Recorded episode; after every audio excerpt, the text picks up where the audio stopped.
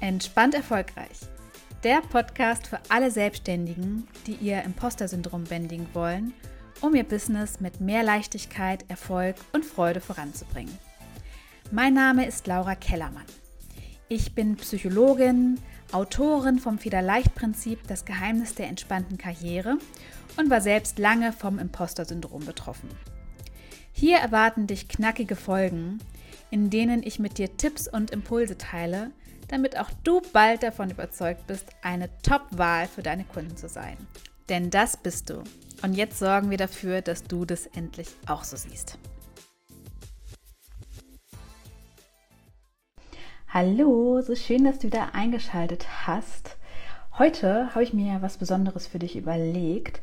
Und zwar bekommst du von mir heute fünf Tipps, damit du wieder produktiver arbeitest, damit du wirklich zufrieden und pünktlich in den Feierabend, äh, Feierabend starten kannst, damit du dich richtig gut erholen kannst mit einem guten Gewissen.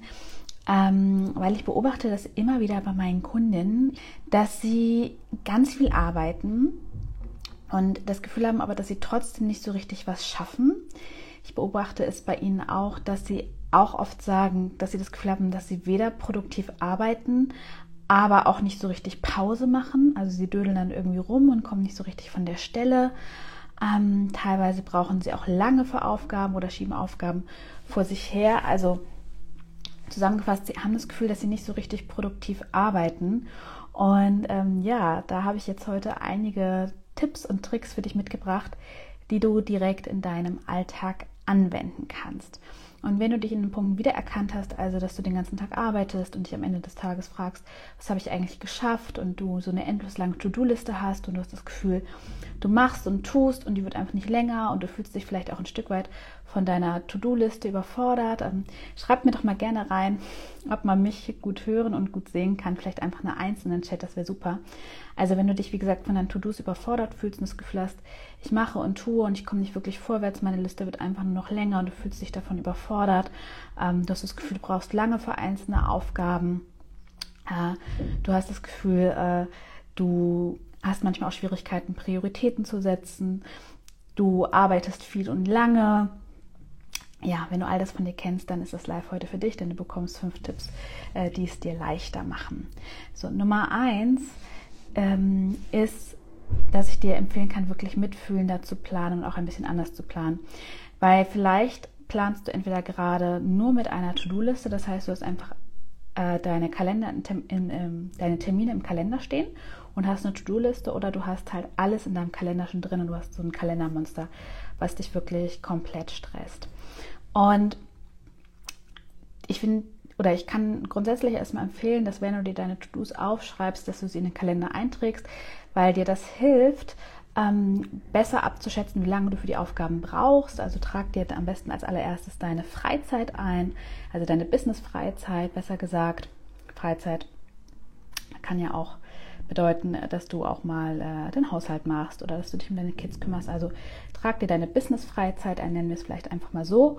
Ähm, dann trägst du dir deine, deine Termine ein und dann trägst du dir noch deine, ähm, deine Aufgaben sozusagen ein. Das hat den Vorteil, dass du erstmal siehst, wie viel Zeit hast du eigentlich wirklich zur Verfügung, anstatt zu sagen, ich arbeite so lange, bis die Aufgaben weg sind. Weil das kenne ich auch von einigen, die arbeiten dann halt einfach sieben Tage die Woche. Das kann ja aber einfach auf Dauer nicht die Lösung sein. Also du hast den Vorteil sozusagen, dass du dadurch, dass du deine Business-Freizeit als allererstes einträgst, den Vorteil, dass du so einen Rahmen schaffst. Du sorgst dafür, dadurch auch dafür, dass du genug Erholung hast und du steigerst dadurch auch schon direkt deine Produktivität, weil du halt nicht unendlich viel Zeit hast. Wir brauchen am Ende so lange für Aufgaben, wie wir Zeit zur Verfügung haben. Und wenn es begrenzt ist, steigert das unsere Produktivität. Also das finde ich total wichtig. Und wenn du dich fragst, wie viel Freizeit soll ich oder Business-Freizeit soll ich da eintragen, würde ich dir immer empfehlen, ein bisschen mehr Business-Freizeit einzutragen, als du es dir zugestehen würdest. Weil du hast wahrscheinlich hohe Ansprüche, die du an dich stellst und ähm, du willst nicht faul sein. Du hast, wirst vielleicht auch so einen kleinen Produktivitätszwang von dir kennen, beziehungsweise dass du halt vermeiden möchtest, zu faul zu sein, zu wenig zu leisten. Ähm, und deswegen wird deine Challenge eher sein, dass du dir zu wenig Freizeit einträgst. Deswegen meine Empfehlung für dich, trag dir lieber ein bisschen mehr Business-Freizeit Business ein, als du dir erlauben würdest und ein bisschen weniger äh, Aufgaben und Arbeit, als du es dir zugestehen würdest, dann entwickelst du dich in eine gute Richtung. Ähm, genau, in dem Moment, wo du deine To-Dos wirklich auch in den Kalender einträgst und immer mal wieder für dich auch abcheckst, so was ist mein aktuelles Ziel, was zahlt wirklich darauf ein, weißt du, wann du was machen möchtest. Du hast halt wirklich alles im Blick und am Ende des Tages und am Ende der Woche weißt du auch immer, wann du was gemacht hast. Das heißt, du kommst gar nicht mehr in die Situation, dass du dich fragst, also es wird schon vorkommen, dass du mal an einem Tag denkst, was habe ich heute eigentlich gemacht oder was habe ich eigentlich die ganze Woche über gemacht und dann kannst du aber in deinen Kalender gucken und kannst es einschätzen. Also du siehst, okay, dann habe ich das gemacht und du wirst überrascht sein, was du alles geschafft hast. Also dein Kalender ähm, ist in dem Moment sozusagen auch deine To-Do-Liste. Ähm, du siehst aber vielleicht auch, wann du Aufgaben geschoben hast, wann du länger für Aufgaben gebraucht hast und das hilft dir halt immer realistischer zu planen. Das ist ganz, ganz wichtig und wertvoll. Und last but not least, was ich aber auch bei vielen sehe, ist, dass sie dann auch wirklich lernen dürfen, wohlwollender zu planen, weil Viele meiner Kunden arbeiten halt auch schon so, dass sie ihre To-Dos in den Kalender eintragen, auch wenn sie zu mir kommen und ballern sich das Ding aber halt richtig voll, weil sie halt so anspruchsvoll sind, weil sie halt auch von sich erwarten zu funktionieren, immer die Extrameile zu gehen, mehr zu erreichen, weil sie Angst haben, faul zu sein, ähm, zu bequem zu sein. Und da ist dann wirklich die Aufgabe auch wirklich A, nochmal zu gucken und zu sortieren, was davon ist gerade eigentlich wirklich wichtig, was sind hier eigentlich die To-Dos, die wirklich anstehen? Was ist vielleicht auch gerade Busy Work? Äh, dazu kommen wir nochmal später. Also wo mache ich so prokrast die Arbeit, sage ich mal. Ähm, und aber auch wirklich zu lernen, da freundlicher zu sein. Und äh, da bekommen meine Kundinnen immer äh, Fragestellungen, so einen Fragenkatalog. Und dann können sie anhand dieser Selbstcoaching-Fragen, die ihre Woche durchgehen, äh, eine Frage, die du dir zum Beispiel stellen könntest, wäre, wenn du deine Woche geplant hast, würde ich diesen Kalender meiner besten Freundin zumuten oder meiner Mitarbeiterin? Würde ich diesen Kalender wem anders zumuten? Da wirst du vielleicht schon merken, nein, das würde ich nicht wem anders zumuten. Das ist ja, das ist ja furchtbar. Du kannst dich auch mal fragen, okay, wenn der Tag jetzt da wäre, mal angenommen, du hast die Woche geplant, morgen ist dann der Mittwoch, du guckst rein, wenn du mal in den Mittwoch reinfühlst, so wie du ihn geplant hast, was fühlst du dann? Fühlst du Freude? Freust du dich auf die Projekte, die anstehen? Oder spürst du einfach nur jetzt schon Druck und Überforderung, wenn du dir vorstellst, das wäre jetzt dein Tag? Und dann zu sagen, okay, wenn ich mich jetzt schon so fühle, ist die Wahrscheinlichkeit groß, dass ich mich morgen auch so fühle. Also wie kann ich den Tag auch auflockern, damit ich ihn gut bewältigen kann? Also habe ich genug Pausen eingeplant? Habe ich genug Erholung eingeplant? Ähm, sind da vielleicht auch Aufgaben bei, ähm, für die ich mir nicht genug Zeit eingeplant habe, weil ich mir nicht eingestehe oder mir nicht erlaube, mich in Projekte einzuarbeiten. Das ist so ein Ding, das kenne ich von mir total gut, dass ich äh, oft unterschätzt habe, beispielsweise bei meinem Podcast, wie lange ich eigentlich brauche, den aufzunehmen. Die Aufnahme selber dauert nicht lange und ich skripte das auch nicht großartig vor. Also so ein Podcast dauert ja bei mir meistens so 20 Minuten. Aber ich brauche in der Regel so 20 bis 30, 20 doch 20 Minuten, um mich so einzufinden um mich gedanklich darauf einzustellen, um in diese Aufgabe reinzufinden. Ähm, und dann schneide ich das Ding auch nochmal, obwohl ich dann nicht großartig was mache. Ich füge dann nur ein Intro zu und lade es hoch. Und ich habe dann früher mal gedacht, ja, Podcast habe ich eine halbe Stunde eingeplant. Völlig unrealistisch. Also da auch zu gucken, habe ich wirklich äh, genug Zeit eingeplant und gibt es vielleicht auch bestimmte Aufgaben, wo ich jetzt schon weiß, die rauben mir echt viel Energie, habe ich da auch dann wiederum Zeit eingeplant, um zu regenerieren? Oder ist da vielleicht so ein Aufgabenbruch, dass ich vielleicht auch mir Zeit einplanen darf, um mich gedanklich umzustellen. Und das sind alles Faktoren, äh, und das sind alles Faktoren sozusagen, die man ähm, berücksichtigen darf. Ja, und das machen aber ganz viele nicht, sondern denken, ja, das ist ja schnell gemacht. So, so ein typisch für Imposter ist ja auch so diese Erwartung, ich muss noch schneller sein, ähm, es muss mir noch schneller und leichter gelingen und der ja dann auch so chronisch ähm, zu unterschätzen, wie lange Dinge auch brauchen. Ähm, deswegen plane da ruhig die Zeit auch ein. Halbe Stunde Aufnahme, drei Stunden Bearbeitungszeit bei dir. Ja, also ich finde, da darf man dann auch ruhig ehrlich sein und sagen, ich darf mir die Zeit zugestehen, weil häufig entsteht ja auch so ein Druck und so ein Gehetze, weil wir uns einfach nicht genug Zeit einplanen. Also auch wirklich zu gucken, habe ich auch genug Puffer eingeplant. Auch ganz, ganz wichtig, denn äh, viele meiner Kunden planen dann auch so, dass wirklich so, da darf noch nicht mal eine Stecknadel runterfallen, das bringt schon alles durcheinander. So. Und das Leben wird dazwischen kommen. Und da ist es so wichtig zu sagen, hey, dann darf ich auch dafür Zeit einplanen. Also mein Tipp wäre zum Beispiel auch für dich, ähm, dass du da wirklich, ja, genug Puffer einplanst, wobei das lernst du auch mit der Zeit. Ähm, je öfter du deine Woche planst und das auch für dich reflektierst, wirst du merken, wie viel ähm, Unvorhergesehenes dazwischen kommt. Und dann kannst du das immer besser mit einkalkulieren. Also das wäre so ein Tipp für mich zusammengefasst. Mitfühlender planen, ähm, mitfühlender und ich sag mal anders planen, und zwar indem du deine To-Dos in den Kalender einträgst, aber als allererstes deine Business-Freizeit einträgst, um das sozusagen als Rahmen zu nehmen. Ähm, dann deine Termine und dann siehst du ja, was noch an Zeit über ist und da kommen deine To-Dos rein. Äh, dann sozusagen den Kalender so dafür zu nutzen und aber auch wenn du das planst, immer mal wieder abzuchecken, ist das überhaupt gerade machbar oder erwarte ich da gerade zu viel von mir. Das ist mein erster Tipp.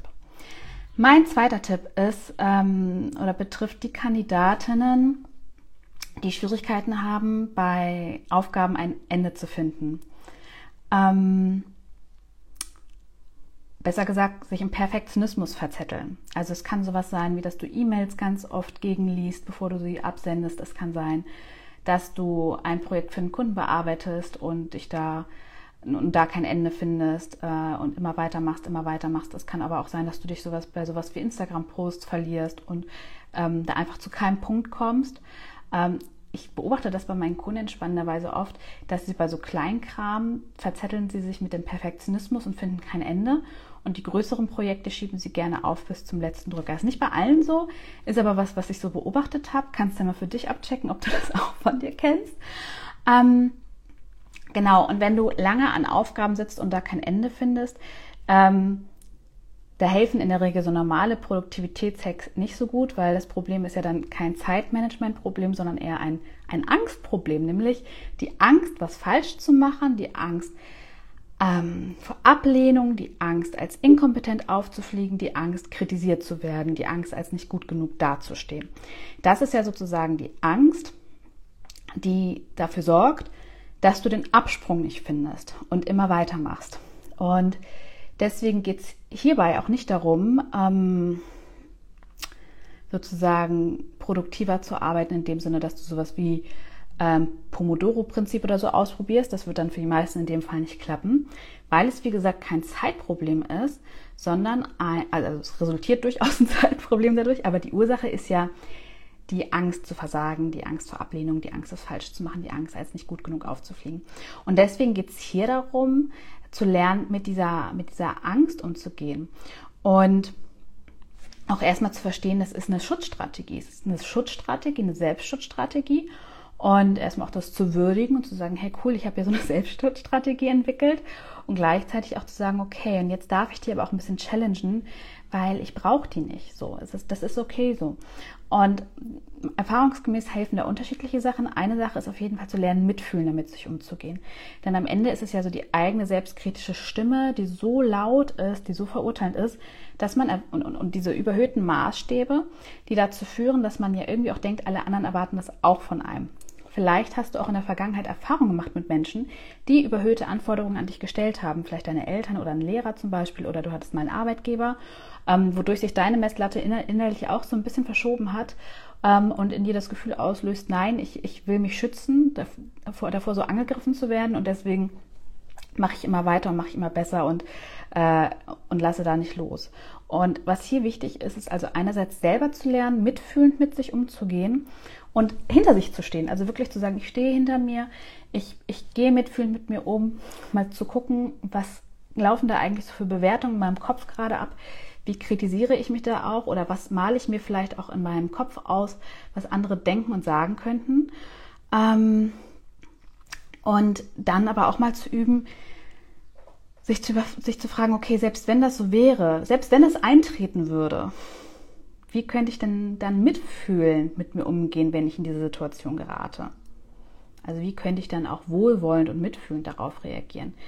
Selbst wenn du dann beispielsweise einen Post machen würdest, der wäre falsch, baust du irgendeinen fachlichen Fehler ein.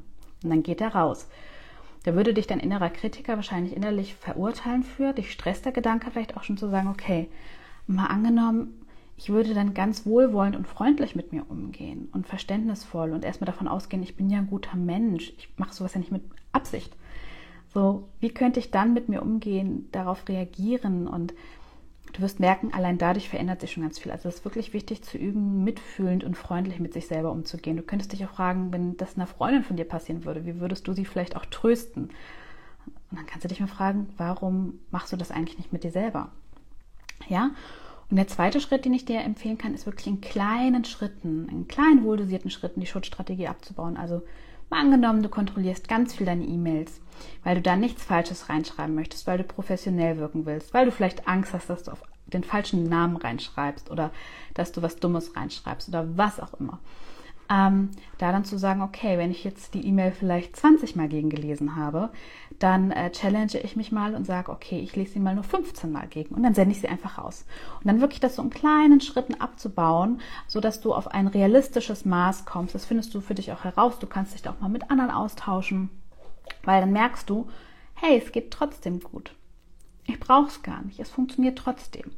Und das stärkt wiederum auch dein Vertrauen in dich und in deine Fähigkeiten. Also das ist so mein Tipp dazu. Nummer drei. Aber jetzt lese ich erst noch mal kurz, was ihr hier geschrieben habt. Ich mache gerade eine sommerliche Siesta. Gut, mit ein bisschen Insta gucken. Bei der Hitze arbeite ich dann meistens abends.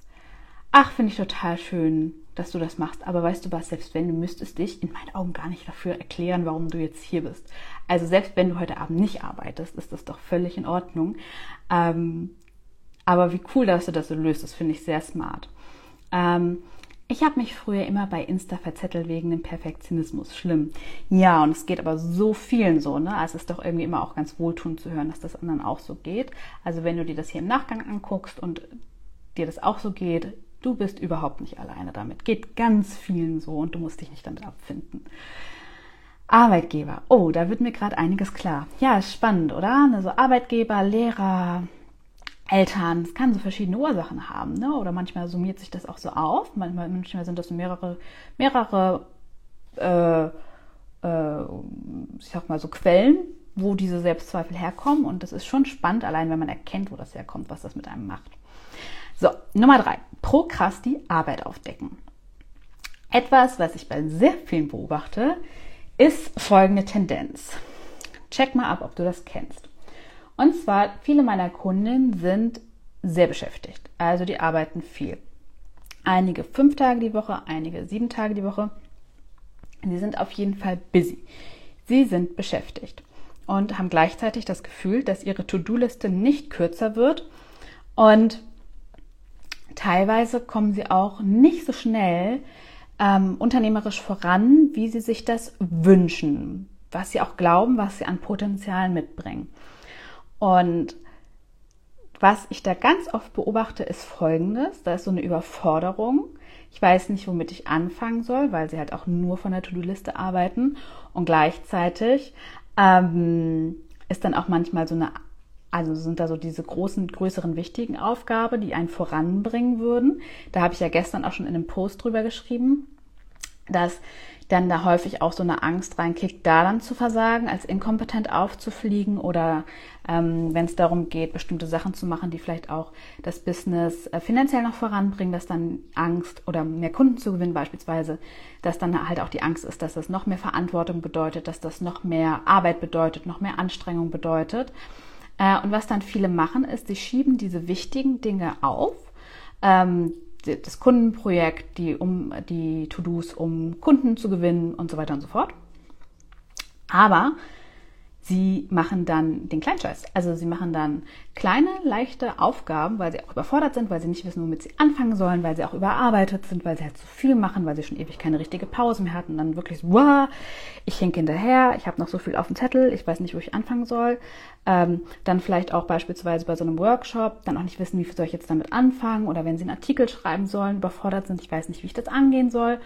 Schubs wird das aufgeschoben und stattdessen pickt man sich irgendwas Kleines raus. Hauptsache irgendwas machen, damit der Berg kleiner wird. Solltest du das kennen, bist du nicht alleine, ja. Und ähm, was ich immer wichtig finde, ist da erst nochmal für sich zu schauen, okay, was ist gerade eigentlich das Problem dahinter? Also wenn du merkst, okay, ich äh, schiebe die wirklich wichtigen Aufgaben auf, dann schau für dich nochmal hin äh, und prüfe, woran liegt das. Fehlen dir beispielsweise Informationen? Hast du Angst äh, vor dem Erfolg? Hast du Angst zu versagen? Also was ist der Grund? Weil das kann schon was sehr Individuelles sein. Äh, es kann aber auch durchaus auch einfach der Fall sein, dass du erschöpft bist, weil du schon lange keine Pause mehr gemacht hast und einfach mal ähm, richtig durchatmen darfst. Also da empfehle ich dir im ersten Schritt, ertappe dich dabei. Machst du das gerade? Darfst du vielleicht auch noch genauer lernen, Prioritäten zu setzen? Weißt du gerade, was dein Quartalsziel ist? Weißt du, was dein Jahresziel ist? Hast du sowas? Denn wenn wir keine Ziele haben, ist es natürlich schwer, Prioritäten zu setzen. Wenn wir keine Prioritäten setzen, ist alles gleich wichtig. So, wenn wir dann noch Angst haben zu versagen und vor dem Kunden als nicht gut genug aufzufliegen, liegt es irgendwie auch nah, äh, das Kundenprojekt aufzuschieben oder wenn wir Angst haben, ähm, beim nächsten Kunden als inkompetent aufzufliegen oder uns fragen, wie soll ich jetzt mit dem ganzen Turbo, was ich hier schon mache, noch mehr Kunden betreue, ähm, ist es auch irgendwie nachvollziehbar, dass man die Dinge nicht mehr macht, die einen finanziell und unternehmerisch voranbringen.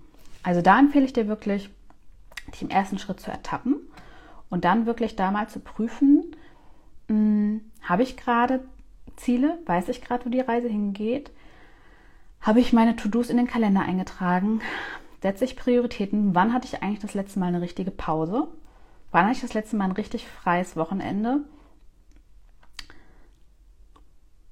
welche Aufgaben schiebe ich gerade vor mir her, denn die Wahrscheinlichkeit, dass das jetzt gerade die wirklich wichtigen sind, ist groß und auch nochmal sich zu fragen, okay, warum? Warum schiebe ich das vor mir her? Warum? Und da wirklich mal tiefer einzusteigen. Das war mein Tipp Nummer drei. Jetzt lese ich hier wieder weiter. Ich hatte fünfeinhalb Jahre lang einen cholerischen Chef, der ultra, ultra, nochmal. Ich hatte 5,5 Jahre lang einen cholerischen Chef, der ultra kontrolliert hat und immer hinter mir stand. Nichts, was ich gemacht habe, war gut genug. Und einmal meinte er, ich solle meine Arbeitsgeschwindigkeit nicht dem Arbeitsanfall anpassen. Er wollte eine Maschine. Ja, guck mal, das macht doch total Sinn. Das ist doch schon mal eine richtig gute Erkenntnis zu merken, wow, da kommt das her. Ist ja spannend. Das ist, ja, mein innerer Antreiber ist wie mein cholerischer Chef, der innerlich noch mitläuft. Da kann man dann schon mal mitarbeiten, ne, mit der Erkenntnis. Mega, mega gut auch was, was ich immer total gerne in Confidence and Flow mache, dass wir A, da auch gucken, wo kommt es eigentlich her, weil da gar nicht immer unbedingt so ein Bewusstsein für vorhanden ist. Ähm, wenn wir bestimmte Muster bei uns erkennen oder ähm, ja, ist es auch gerne mal so, dass man in bestimmten Situationen emotionaler reagiert, als man es erwarten würde äh, und es nicht so richtig zuordnen kann, dann sind da häufig so alte, ungelöste Situationen hinter und ich liebe das. Dann schauen wir nämlich, was ist so das alte Gefühl, was dahinter steht, was ist die alte Situation und dann korrigieren wir die sozusagen. Ähm, und dann hat man mehr oder weniger seine Ruhe davor. Ich liebe das. So genial, was alles möglich ist. Also, wenn du es noch nicht gemacht hast, ihr Lieben, die euch hier das anguckt, schreibt euch unbedingt auf die Warteliste für Confidence and Flow ein. genau. Mein Tipp Nummer 4 ist äh, Pausen und Erholung. Ich weiß, das ist hier jedem auf einer kognitiven Ebene klar. Es wird hier jeder nicken, es wird hier jeder das anderen empfehlen. Und äh, dann werden die Pausen und Erholung aber doch wieder rausgekürzt bei den meisten. Ähm, aus verschiedenen Gründen, weil sie das Gefühl haben, sie verdienen es nicht, manche auch, weil sie gar nicht wissen, was sie mit der Zeit anfangen sollen. Und was ich aber auch bei ganz vielen beobachte, ist ja diese Überforderung an To-Dos, dieses Gefühl, da ist so wahnsinnig viel, liegt auf meinem Tisch, ich habe so viele To-Dos. Bei einigen ja auch schon das Gefühl, ich bräuchte jetzt eine Pause ganz dringend. Aber ich habe ja jetzt schon mehr To-Dos als Zeit. Und wenn ich mir jetzt die Pause nehme, dann habe ich noch weniger Zeit um die To-Dos zu erledigen. Und das ist sozusagen dann die Krux, weshalb viele sagen, nee, ich reiße mich jetzt doch nochmal zusammen, ich ziehe nochmal durch. Ähm, viele haben auch so eine harte innere kritische Stimme, die sagt, nein, und du brauchst es doch überhaupt nicht, du stellst dich einfach nur ein bisschen zu sehr an, du musst dich einfach nur ein bisschen mehr disziplinieren, bestimmt nicht mit dir. Ähm, und ja, was da ganz wichtig ist zu verstehen, auch starke, gestandene Unternehmerinnen brauchen selbstverständlich eine Pause. Also selbstverständlich. Und äh, ich kann aber auch das Dilemma verstehen, wenn man das Gefühl hat, äh, ich habe wahnsinnig viel To-Dos, ich bin aber auch wahnsinnig erschöpft. Entweder ich mache jetzt die Pause, dann habe ich weniger Zeit für das, was ich eh in der jetzigen Zeit schon nicht schaffe, oder ich arbeite das weiter ab, aber ich weiß schon nicht mehr, wo oben und unten ist. Das ist auch was, was ich immer wieder mit meinen Kundinnen mache. Und da kann man wirklich, sage ich mal, zu den Punkten 3, 2 und 1 zurückgehen. Häufig sind da auch Ursachen sowas wie ähm, dieses Overdoing, also kein Ende finden bei den Aufgaben, eine fehlende Priorisierung, Prokrasti Arbeit, eine nicht so optimale Planung. Grenzen setzen ist auch immer wieder ein Thema. Und wenn man sich diese Faktoren anguckt, plus den Punkt, der jetzt gleich noch kommt, dann hat man am Ende meistens so viel mehr Zeit, dass man easy die Pause machen kann. Und dann kommt aber häufig durch, okay, ähm, verdiene ich die Pause überhaupt? Weil du kannst dich auch mal fragen, selbst wenn du jetzt die Zeit zur Verfügung hättest, könntest du die Pause überhaupt nehmen oder würdest du dann einfach neue Aufgaben finden? Würdest du neue Aufgaben finden oder erfinden? Könntest du dir die Pause und die Erholung überhaupt zugestehen oder spielt dir dann dein Kopf rein? Das ist dann nämlich auch ganz spannend nochmal zu gucken. Weil ja viele auch mit Imposter-Syndrom das Gefühl haben, ich muss die ganze Zeit dabei sein, ich muss die ganze Zeit beschäftigt sein, ich sind getrieben, können nicht so richtig loslassen, weil sie halt auch Angst haben, wenn sie weniger als 120 Prozent geben, ähm, dass sie dann nicht genug leisten, nicht genug wissen, nicht genug geben und sozusagen das alles unter ihnen zusammenbricht. Und deswegen können sie nicht so richtig locker lassen. Und deswegen auch die Frage an dich, selbst wenn du jetzt, wenn ich dir jetzt sechs Stunden schenken würde, könntest du dann Pause machen? Könntest du das machen? Oder kommt dann sowas, ja, ich würde gerne, aber ich merke jetzt schon, bei dem Gedanken werde ich innerlich unruhig. Trotzdem ist es wichtig, sich zu erholen und auch Abstand vom Business zu gewinnen. Ähm, wenn wir keine Erholung haben, dann ähm, steigt unsere Anspannung immer weiter an. Auch wenn wir den ganzen Tag ohne Pausen durcharbeiten, dann zeigt sich das gerne mal so, dass du abends wie angezündet noch durch die Wohnung läufst und du kannst nicht richtig runterfahren, du fühlst dich angespannt. Ähm, du kannst nicht so richtig, du kommst nicht so richtig runter. Also wenn du das kennst, ist das zum Beispiel ein Anzeichen dafür, dass du einfach zu wenig Pause machst. Und das Gemeine ist auch, wenn man so ein Anspannungsniveau hat und das dann abends nicht mehr abbaut, weil man halt das über den Tag so stark aufgebaut hat, dann nimmt man das mit in den nächsten Tag hinein und startet sozusagen schon auf einem anderen Level. Und wenn man das über einen längeren Zeitraum macht, dann kannst du dir vorstellen, was passiert. Und es führt dazu, dass du immer ausgelaugter bist. Du wirst immer unproduktiver, weil du kannst nicht mehr richtig denken. Ähm, oder fünfmal aus dem Bett wieder aufstehen und was zu notieren oder sich selber eine E-Mail schreiben. Das sind auch so Anzeichen. Ne? Und es führt einfach dazu, dass wir nicht mehr gut Entscheidungen treffen können. Wir können nicht mehr auf so, also in so einem Hochstress kann doch keiner kreativ sein. Das funktioniert einfach nicht. Ähm, die, es kommen nicht so richtig gute Ideen zustande. Ähm, und deswegen ist es wichtig, Pausen zu machen. Und ich empfehle dir da wirklich, wenn du deine Woche planst, trag dir als erstes Business-Freizeit ein. Trag dir eine Mittagspause ein. Ähm, wenn möglich, mach Mini-Pausen zwischendurch. Das können auch nur fünf Minuten sein, wo du zur Kaffeemaschine gehst und dir einen Kaffee kochst. Oder du legst dich, wenn du im Homeoffice bist, für fünf Minuten auf dein Sofa und starrst die Decke an. Ähm, also das kann ich dir echt total empfehlen. Ich kann dir auch wirklich empfehlen, mach Sport oder geh eine Runde spazieren. Du musst nicht laufen, aber geh eine Runde spazieren.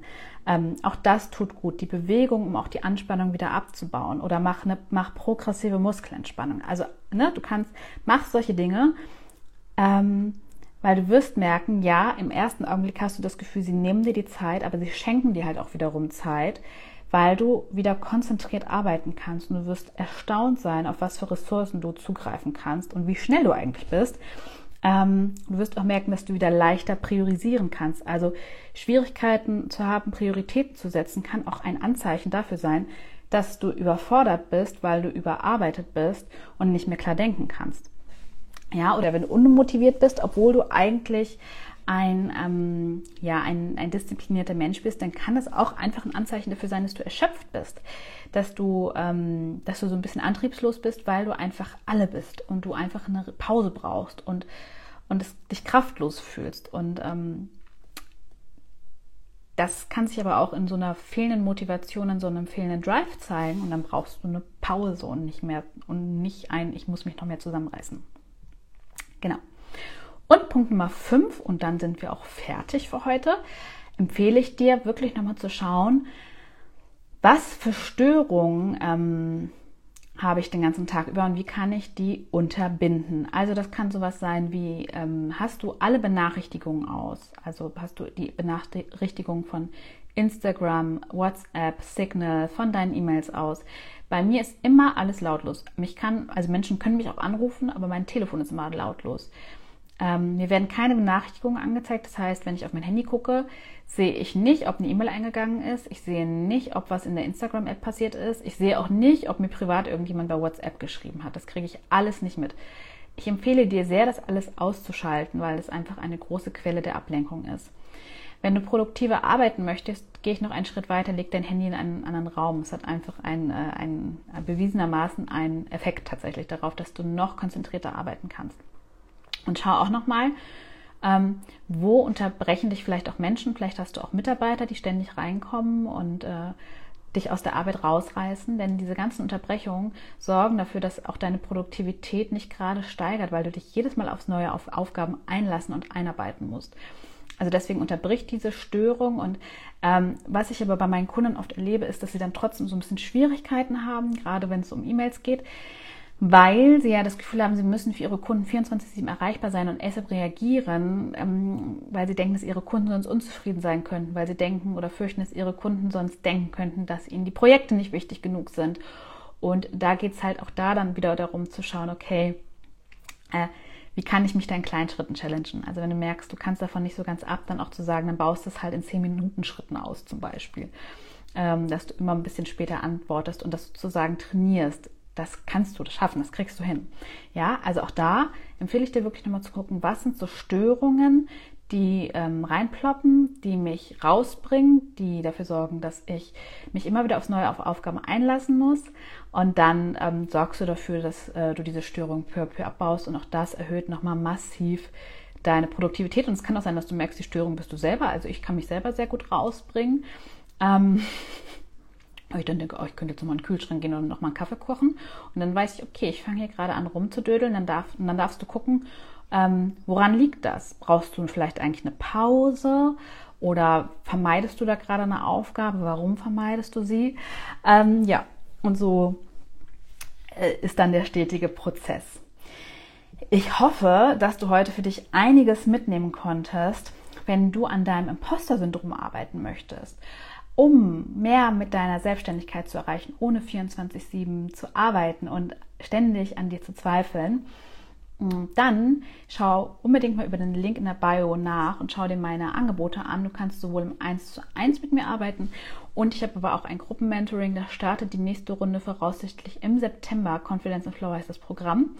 Ähm, das sind aktuell die beiden Varianten, wie du mit mir arbeiten kannst. Alle Infos, also ich bin in einem transparent auch mit den Preisen und mit dem ganzen Umfang, findest du alles über den Link in der Bio. Und vielleicht sehen wir uns ja auch schon bald im Vorgespräch. Ja, und ansonsten wünsche ich dir jetzt noch einen schönen Tag. Lass es dir gut gehen und bis zum nächsten Mal.